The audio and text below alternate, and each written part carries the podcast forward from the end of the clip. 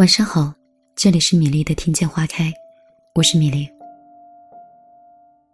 在一个夜深人静的晚上，依然通过我们的电波，给你讲一个睡前故事。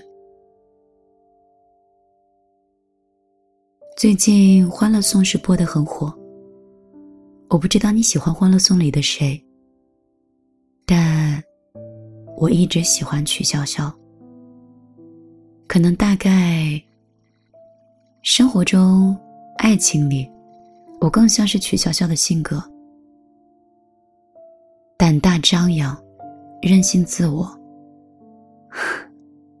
可能和你想象中的米粒不太一样，但是在爱情和生活里，我就是这样一种人。而也有朋友说，事业中的米粒拼起来的时候，有两分安迪的影子。可惜我一直都不是学霸，我觉得做曲筱绡这样的小女生就很好。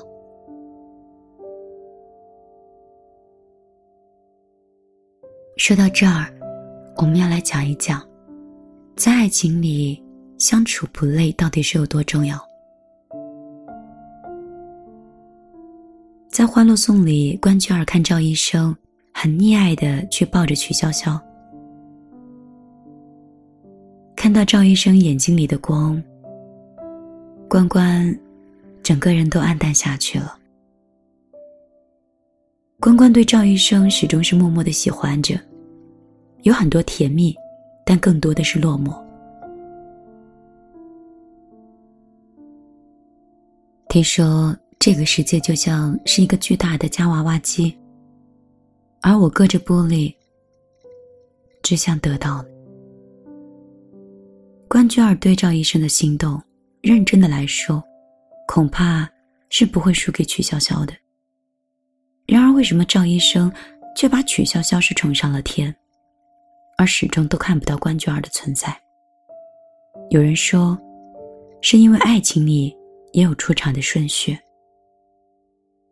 真的是这样吗？关雎尔一直不明白，为什么他。早就遇到赵医生了，最终还是输给了自己的好朋友。他把自己的失败归结为不够勇敢，没有及早的表明心意，所以就变成了后来者。这一点，从他对曲莹莹说的那段话就可以看出来。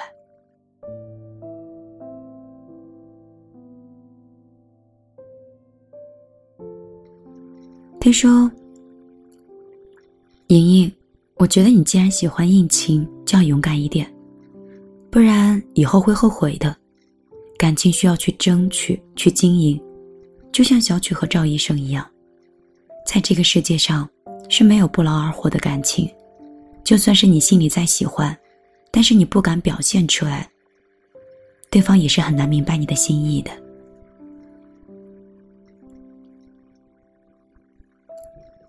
其实。在关雎尔的潜意识里，他暗示说，曲筱绡只不过是比他主动罢了。其实真的是主动决定的这些吗？我想说，好像在这场感情里，勇敢并不是那么重要的。真正喜欢你的人，是不会让你等太久的。赵医生如果真的喜欢关雎尔，不用他开口，早在第一次见面的时候，就会对他格外留心了。男人的性格里天生都会带上一些攻击性，所以承认吧，如果他没有主动来找你，他始终对你没有空，只是因为他对你不在意而已。所以，你既然做哑，他就顺势装聋。你打死也不承认那点喜欢，他就暗自庆幸，并装作不知道。爱一个人是藏不住的，曲筱绡一主动，赵医生就上钩了。不过，这只是因为曲筱绡早就已经走进了赵医生心里，所以关雎尔天时地利的勇敢，也敌不过曲筱绡的人性尽德。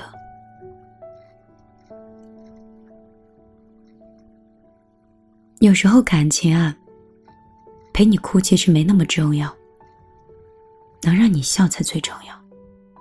在《欢乐颂》里，曲筱绡在谈论安迪的感情的时候，他就说特别看好包奕凡，因为安迪和包奕凡在一起的时候，整个人很放松，很自如；但是和薇薇在一起的时候，却恰恰相反，整个人都呈现出来是一种紧绷的状态。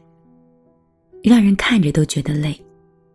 曲筱绡毫不犹豫地站在包奕凡这一边，是因为她看得懂，爱情里的快乐，比其他的事情都重要。其实这也是他和赵医生能够在一起的原因。《欢乐颂》里，我最喜欢看的就是小曲和赵医生去撒狗粮，因为满屏的快乐都要被溢出来了。还记得那个场景，就拿吃面那个场景来说吧。曲筱绡调皮的想用蛔虫来恶心赵医生，却被赵医生反将一军。他用医学的名词“角质层”，狠狠地调戏了曲筱绡一把。一向自诩最会整人的曲筱绡，被他整得吃不下去饭，撒娇一样，把整碗面条都倒给了对方，而两个人是笑得东倒西歪。我在电视机前坐着，就心想：怎么会有这么可爱、这么有趣的小情侣？那一瞬间，我忘掉了生活上的很多压力，更别说那个天天都被曲筱绡缠着的赵医生该有多快乐。人本质都是向往美好的，趋利避害。但是，如果是关雎尔和赵医生坐在一起吃饭呢？恐怕不会有那么多调情了，也不会有这么多的不正经，而是一个沉默，一个懂事的察言观色。我相信关雎尔对赵医生很好，但是那种很好呢，更像是默默的陪着他一起承受人生的泥沙俱下。而曲筱绡是用另外一种方式，她身上有一种让赵医生快乐的魔力。他可以快速的抹平生活所赋予赵医生的痛楚。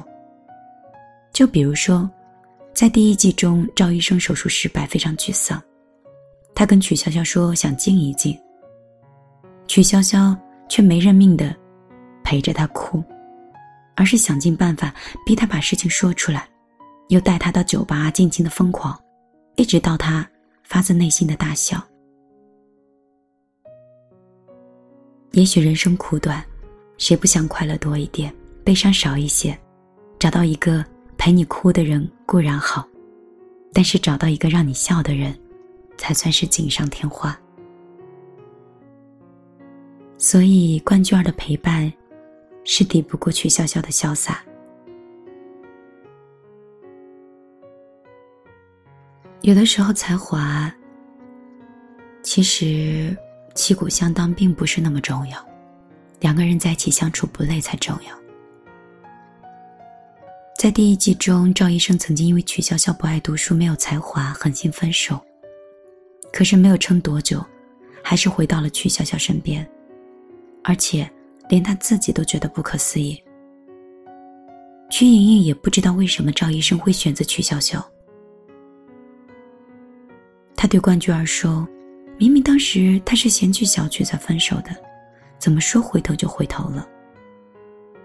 你说曲筱绡那样的，怎么可能就找到赵医生那么好的男朋友呢？因为在邱莹莹的心里，曲筱绡就是一个女流氓，不学无术却惹是生非，和看起来文质彬彬、才华满腹的赵医生压根儿就不是一类人。邱莹莹曾经还说过：“曲筱绡，你就算是再怎么努力，也是配不上赵医生的。”曲筱绡自己呢，也有点被赵医生的爱读书吓到了。看着他一副天不怕地不怕的样子，但是面对赵医生的时候，仍然有自卑的心。不然他也不会拼命的想学上几句有文化的词儿。更不会在赵医生的父母面前落荒而逃。关关呢？恐怕内心曾经对赵医生嫌弃曲潇潇没有文化这事儿，多少还有一点窃喜。没错，赵医生和关关都是爱读书的人，甚至成长经历很类似，都是一路在父母的庇佑下，在父母的督促下，一路这样勤奋、低调、努力的。过着一种非常安全的人生。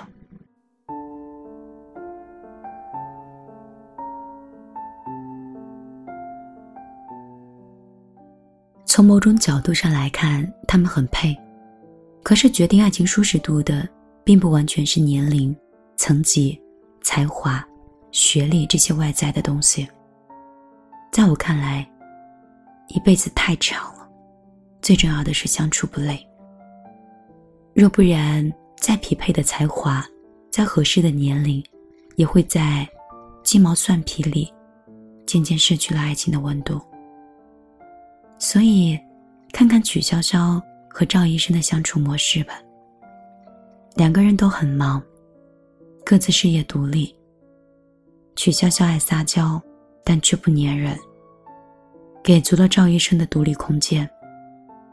不是因为他不陪自己，就会撒泼打滚的要求关注。说白了，他爱赵医生，但却不依赖他，所以他们之间就没有紧迫感，更不会觉得窒息。他不会像樊胜美，给王百川施压的压力很大，以至于王百川已经渐渐的开始觉得累了。如果樊胜美不改变自己的话，目前看来，他们两个就好像没有未来一样。这是个现实，因为没有人像和愚公一样背着大山去生活。赵医生有自己的天空，曲潇潇也有自己的大地，他能照耀他，但曲潇潇也同样可以保护他。曲潇潇和赵医生、安迪和小包总，都是舒婷笔下的那种致橡树一样的爱情。根紧握在地下，叶相触在云里。每阵风过，都相互致意，共享雾霭、流岚、红泥。曲筱绡能打破赵医生现有的生活格局，带他走进另外一个舒适和轻松的世界。在《欢乐颂二》里有一幕。他们回到曲潇潇的公寓里，曲潇潇拿起赵医生的手，还认真的帮他洗。赵医生看着笑意满满的曲潇潇，心里头一大团的温暖弥漫开来。赵医生是这样想的：做医生这一行要经历高度紧张和种种内心的纠结，曲潇潇未必可以体会得到。可是每当和曲潇潇在一起的时候，就像是走进了另外一个天地。工作在那里，而生活在这边，严谨在那边，随性在这边。因为有这样的人生，人才活得更加完整。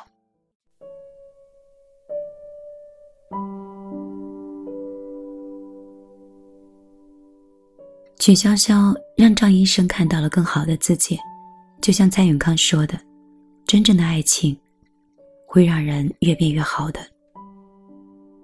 这就是关雎尔得不到赵医生的原因。他可以深爱，也可以陪伴，但是他只有让他做赵医生的能力，却没有让他成为俩赵的能力。所以关雎尔的才华敌不过曲筱绡和赵医生的相处不累。爱情也罢，婚姻也罢，看似是两个人的事情，实则是两个世界的接触和试探。唯有那个世界足够独立，足够自由，足够让你心安，你才不会自觉的靠近的，然后在相处不累中，输出和接纳人生所有的欢喜。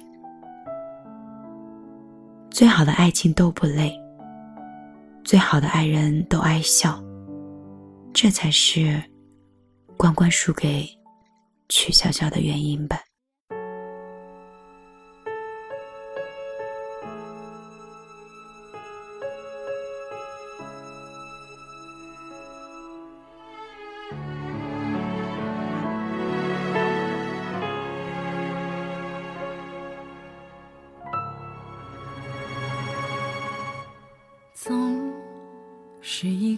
人红尘漂浮，何时能感到幸福？是否已知道所谓归宿，是不断重复的迷途？你。总对我说我太过孤独，总喜欢和自己倾诉。你说你想要带给我幸福，给我你肩膀的温度。总之往事。历，心在乎，有些给予并不能得到满足，直到有些无助，包裹着辛苦，更多满足是因为有所领悟，不是遇到对的人就爱了。而是遇到爱就对了，因为你的不同，连冰冷的我都融化了。总之遇到你我懂得爱了，遇到爱我放不下了。会想与你此生一起去追